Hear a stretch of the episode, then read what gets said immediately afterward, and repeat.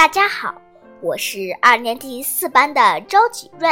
今天我给大家朗读的故事是《伊索寓言》：狐狸和葡萄。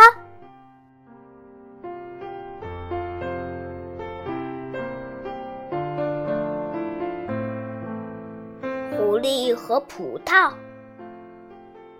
一只狐狸肚子很饿，它突然看到。不远处的葡萄架上挂着一串串晶莹剔透的葡萄，狐狸顿时口水直流，就想摘下来吃。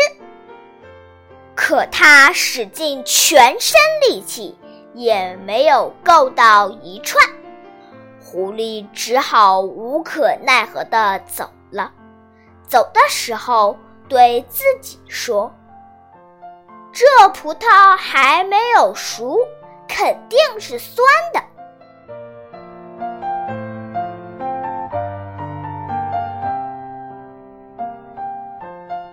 故事是说，有些人自己的能力不够，做不成事，就借口说时机还没有成熟。